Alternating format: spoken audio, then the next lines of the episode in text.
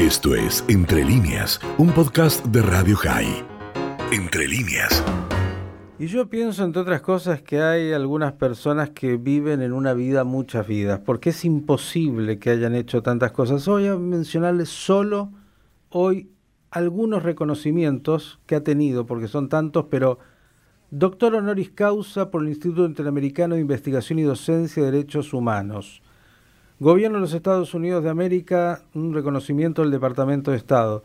State Department International Leaders Visitor Program en el año 91. Medalla Benito Juárez, Organización de los Pergaminos en México en 2018. Canal 11 TV, reconocimiento por la cobertura de la primera visita del Papa Francisco a México en el 2016, miembro honorario de la Asociación Mexicana Urbanística en el año 2002 a la fecha. ¿eh?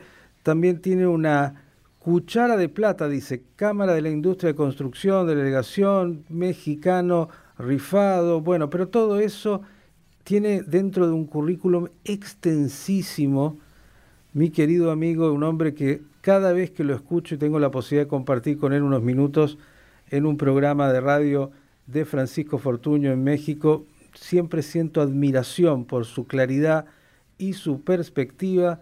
Es, como le digo, un especialista en tanto lo que hace la geopolítica, docencia en derechos humanos, ha trabajado en el sector público y privado, por todos lados ha estado mi querido amigo Lorenzo Lazo Margaín. Lorenzo, ¿cómo estás? Buen día y gracias por estar con nosotros.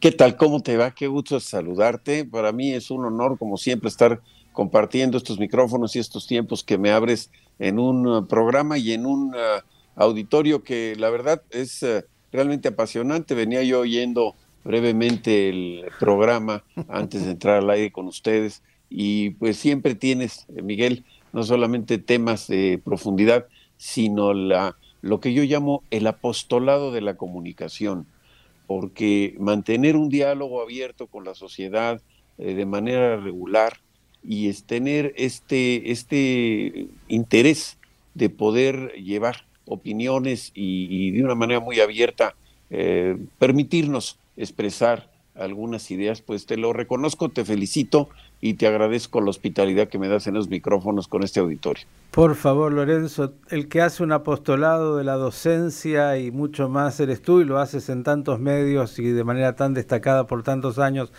Lorenzo, eh, te escuchaba el otro día haciendo un análisis de esta salida tan caótica de los Estados Unidos de Afganistán, eh, diría caótica, decadente y un poco más. Todos los adjetivos me parece quedan chicos, ¿no? Eh, las críticas a la administración Biden, más allá de que esto ya se venía planteando, pero parecería que lo hicieron realmente como muchas veces, ¿no? Los norteamericanos de una manera, no sé si ingenua, torpe, torpe, ingenua y algo más. ¿Cómo ves el panorama tanto de cómo queda la imagen de los Estados Unidos, cómo queda la realidad dentro de Afganistán? y también el lugar de la OTAN. Ayer leía una crítica muy fuerte de Tony Blair justamente de cómo ha sido esta salida. Pues eh, mira, la verdad tengo que, partir del siguiente punto de análisis. La palabra talibán y Afganistán han desplazado la palabra COVID o pandemia de las eh, portadas de los periódicos y de los medios de comunicación los últimos 10 días. ¿Esto qué quiere decir? Que la, el interés que un país, pues realmente no muy desarrollado económicamente, 36 millones de habitantes, una población rural, eh, con sus características histórico-religiosas, étnico-ideológicas, eh, está ahora en la primera plana del planeta. ¿Por qué este proceso de salida de Estados Unidos ha tomado por sorpresa a los Estados Unidos? ya, ya ni siquiera el resto del mundo. Y cómo estas negociaciones, que hay que reconocer, las inició el presidente Donald Trump en septiembre del año pasado, una negociación que venía ya desde otros presidentes anteriores de Estados Unidos. Con Barack Obama se había tocado la idea en su campaña de que tendrían que salir las tropas de Estados Unidos de Afganistán, cuando el planteamiento de comunicación política en Estados Unidos era no exponer más a soldados y vidas estadounidenses en Afganistán. Entonces, a partir de esto, pues recordemos, son cuatro presidentes estadounidenses, Bush, Obama, Trump y Biden, que han estado eh, teniendo que ver con este asunto y que ahora pues a, Biden se le complica la salida en un estado fallido. O sea, en Afganistán se derrumbó la estructura política y de control del Estado cuando el presidente sale diciendo que lo hace para evitar mayor derramamiento de sangre y lo que pensaban que iba a durar seis meses de resistencia y de negociación duró once días para que el grupo talibán entrara a Kabul y tomara posesión del palacio presidencial. Este, esta entrada es un símbolo importante de cómo hay un Estado fallido hoy en Afganistán, un Estado débil de origen, y cómo los 20 años de, de presencia militar de Estados Unidos con un régimen local fueron 20 años en donde no se construyó un sistema de Estado con instituciones y sistema de una cultura de gobierno sólida. ¿Esto qué quiere decir? Que el tiempo que pasaron los británicos a principios del siglo pasado y después los rusos en la Unión Soviética controlando esta zona, pues ahora Estados Unidos en 20 años tampoco pudo hacer su mejor esfuerzo. Perdón. Ahora viene la siguiente parte. ¿En dónde está hoy Estados Unidos? Pues Estados Unidos está arrinconado en el aeropuerto de Kabul, con un espacio limitado para la cantidad de gente que tiene que repatriar. Los medios en Estados Unidos están eh, bajo una metralla profunda contra el presidente Biden por esta salida desaseada y también el hecho de que no se tiene una clara definición de qué va a pasar con todos los estadounidenses que quedan en Afganistán y que aún no están dentro de las instalaciones del aeropuerto de Kabul. Ahí hay toda una metralla muy fuerte contra el presidente Biden. Recordemos finalmente que pues, el trabajo de los republicanos es atacar a Biden y el trabajo de los demócratas es tratar de defender a su presidente y el Parlamento y el, Capitolio hoy pues es un eh, espacio de guerra política muy muy fuerte contra el presidente Biden. Hay quienes han eh, llegado al extremo así son los republicanos dogmáticos, ¿no? Al extremo de pedir la renuncia del presidente Biden por la salida de eh, Kabul. Hoy está por iniciar, si no es que ya está funcionando, el, el primer ministro eh, de Gran Bretaña, eh, Boris Johnson, está pidiendo el inicio de una sesión de emergencia virtual del G7, precisamente para saber cómo los países que están aliados y que apoyaron a Estados Unidos en esta invasión hace 20 años van a salir de esta zona está el director de la CIA, y esta es una revelación que hace el Washington Post, en Kabul, el director de la CIA en Kabul, tratando de negociar con los dirigentes talibanes la presencia de Estados Unidos, su salida, su, vamos a llamar quizá la prórroga de esta salida del 31 de agosto, que el grupo talibán había sido muy enfático de decir que ese es el último día. Y finalmente vemos el resto de los países aliados también repatriando a sus... Uh, no solamente a sus representantes militares, sino a quienes tenían responsabilidades económicas. Aquí justamente, Lorenzo, quiero, quiero hacerte una pausa, así incluso puedes, si tienes un poquito eso de café o algo, muy temprano en México todavía, ¿eh? Digo, algo que, que, que me parece también en el caos de lo que ha sido esta retirada norteamericana, la pregunta es ¿Qué pasó incluso en la coordinación con el resto de los países de la OTAN? Parecería que Estados Unidos tomó una decisión introspectiva sin incluso estar coordinada con eh, sus aliados. Esto también es un tema que, me parece debe ser parte de la crítica y en este caso de la preocupación eh, de, los países de la OTAN. Pues aquí el, tema va a ser la, el, grado de confiabilidad que tenga la, el liderazgo de Estados Unidos en este tipo de operaciones. El, hecho de que hoy Biden está en el patíbulo de la opinión pública internacional en Occidente por esta salida tan desaseada y cómo en un momento dado corre el riesgo, y este es el gran momento de Biden, de que llegue el 31 de agosto, no le dé prórroga al régimen talibán y tengan que dejar eh, eh, personas de nacionalidad estadounidense o de otras nacionalidades aliadas de Estados Unidos que no hayan podido salir de Kabul. Esto va a ser realmente el juicio más grave que va a tener Biden a siete meses de haber tomado el poder. Es decir, ni siquiera acaba de, llegar después del, periodo de, salida de eh, Donald Trump y ahora vemos que eh, pues él está en una situación de debilidad y de fragilidad en su, en su mandato, ¿no? Y sobre todo de credibilidad internacional, que la había recuperado al inicio de su gobierno. Yo te quería decir, eh, Lorenzo, dos cosas. Uno, que dejar ciudadanos eh, occidentales, norteamericanos y otros hoy en Afganistán es casi una sentencia de muerte para la mayoría de ellos y de la peor manera, sabiendo justamente las eh, metodologías del talibán, Hemos visto imágenes y que recordamos todos espantosas entre el talibán y otros grupos, ¿no? De ese integrismo eh, tan terrible del mundo musulmán. Y hablamos ahora de la mujer y de las eh, niñas y de todo lo que ya sabemos de una cultura muy primitiva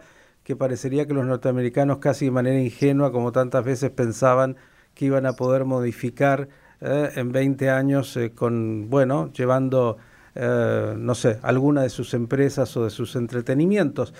Pero por otro lado, eh, decías eh, la administración Biden, la verdad es que Trump, yo sé que en, México no, ni en el mundo era muy querido por sus expresiones a veces y su estilo de negociación, pero durante todo su mandato la política internacional de los Estados Unidos fue bastante efectiva, vamos a decirlo así, sobre todo tuvo buenos resultados, más allá del estilo y en siete meses de la administración demócrata con Biden han aparecido muchos focos, no solo este, sino en la política internacional de los Estados Unidos, donde parecería estar haciendo agua. ¿Cómo lo ves ahí desde México? Pues mire, yo difiero de manera muy importante acerca de cualquier acto que haya hecho el presidente Donald Trump. es para mí una de las personas menos respetables y más despreciables de los líderes eh, políticos de los últimos tiempos. Un hombre que ha ofendido la dignidad de la mujer, un hombre que se dedicó Donald Trump a imponer decisiones más allá de los límites de un sistema de contrapesos políticos y de respeto al poder legislativo y al poder judicial en Estados Unidos, un hombre que no le tuvo el menor respeto al cargo público y hay que respetar el poder y él pues pensó que con un tuit y con su fanfarronería podía imponer sus caprichos al resto del mundo hasta querer eh, hacer un golpe de Estado social en una marabunta enviada violentamente al Capitolio. La verdad, eh, eso independientemente de que haya ofendido a México, cosa que nunca se lo voy a aceptar, y por lo tanto, pues no creo que Donald Trump, negociando con dictadores y ofendiendo a democracias, haya tenido un papel valioso en el eh, quehacer internacional. Quizá lo único que pudiéramos pensar que fue un paso interesante de Donald Trump, porque así convino la negociación con Benjamín Netanyahu, fue eh, la reubicación de la Embajada de Estados Unidos en Israel. Y esto en términos de negociación a favor de la política interior de Israel. Pero de ahí en fuera, yo no veo un solo paso que haya dado Donald Trump que sea de trascendencia. Su relación con dictadores y con personas totalmente ajenas a la calidad democrática pues mira, lo único que te puedo decir es que Donald Trump, en su campaña y en su mandato, nunca mencionó por nombre o por cargo a Venezuela o a Nicolás Maduro. Y esto implica el nivel de acuerdo político que se tiene en uno de los más oscuros y sucios negocios del mundo, que es el petróleo. Entonces, eh, en este sentido, yo veo a, Joe Biden como un uh, político de carrera, una persona mesurada y prudente que en este momento pues le ha desmoronado parte de una estrategia política que quizá no vieron o no midieron las consecuencias. Hay comentarios ahí atrás mano de que eh, la embajada de Kabul, en Estados, de Estados Unidos en Kabul, había prevenido la, el desmoronamiento del sistema político que habían mantenido en un castillo de naipes y que eh, quizá la Casa Blanca, el Pentágono o alguna otra área en el Departamento de Estado no consideró que fuera real la fragilidad que tenía el gobierno que habían estado apuntalado 20 años. Bien. Aquí varias preguntas. Te llevo a la última, Lorenzo, si es posible, porque hombre de medio sabes que ta, ta, ta, empezamos a correr. China es el grande desafío en términos geopolíticos para los Estados Unidos. Ahí están de alguna manera en esa disputa tanto lo que hace al poder como lo geopolítico y bueno, Afganistán tiene frontera con China. ¿Qué te parece que eh, está pasando en esa disputa de alguna manera del mundo entre estos dos grandes poderes? Aquí hay, que saber si Estados Unidos deliberadamente está dejando a que China tenga el espacio geopolítico en esa región. Sabemos que para China es importante esta zona por el proyecto de la Franja y el Camino que busca llegar hasta el Mediterráneo con una estructura eh, de relación económica terrestre en, la zona continental más grande del planeta. Y si esto va a ser así, pues ya hay información de que el Ministerio de Asuntos Exteriores de China se ha reunido con algunos líderes afganos de, de tendencia talibán con la idea de establecer relaciones diplomáticas y por supuesto económicas.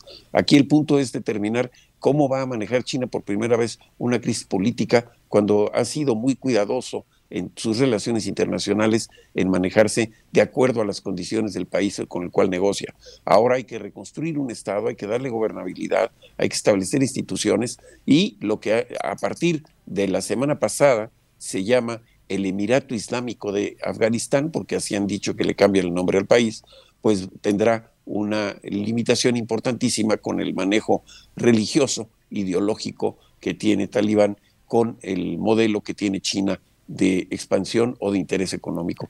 No cabe duda que es una moneda en el aire, veremos cómo China trabaja con esto, pero lo más importante y quizá lo más grave es el hecho de que Estados Unidos ha cedido pacíficamente o mansamente una zona geográfica y una zona geográfica que no tuvo el mayor éxito económico más que ser el mayor productor de opiáceos en el mercado negro internacional. Es decir, durante el periodo de Estados Unidos en eh, Afganistán, la superficie cultivada de amapola y la producción de opiáceos subió de 100.000 a 300.000 hectáreas.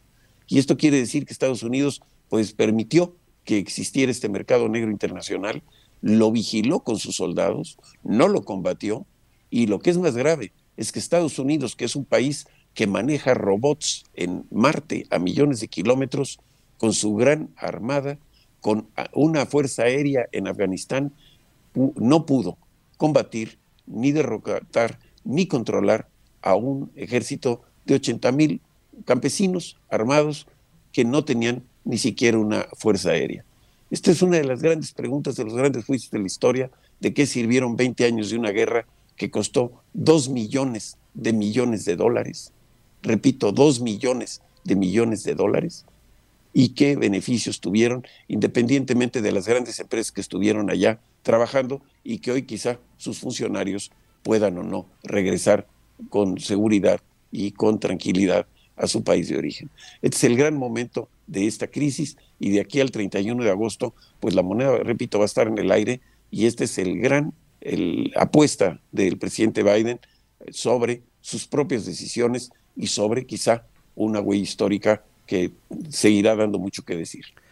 Querido Lorenzo Lazo, vamos a tomarnos una revancha y con más tiempo porque escucharte es aprender, entender, como yo decía, un hombre destacadísimo en lo que hace a México. Ojalá muchos como tú estuvieran dando vuelta en nuestro continente para poder tener esa claridad de poder mirar tanto la realidad local como la global y analizarla. Gracias y hasta la próxima.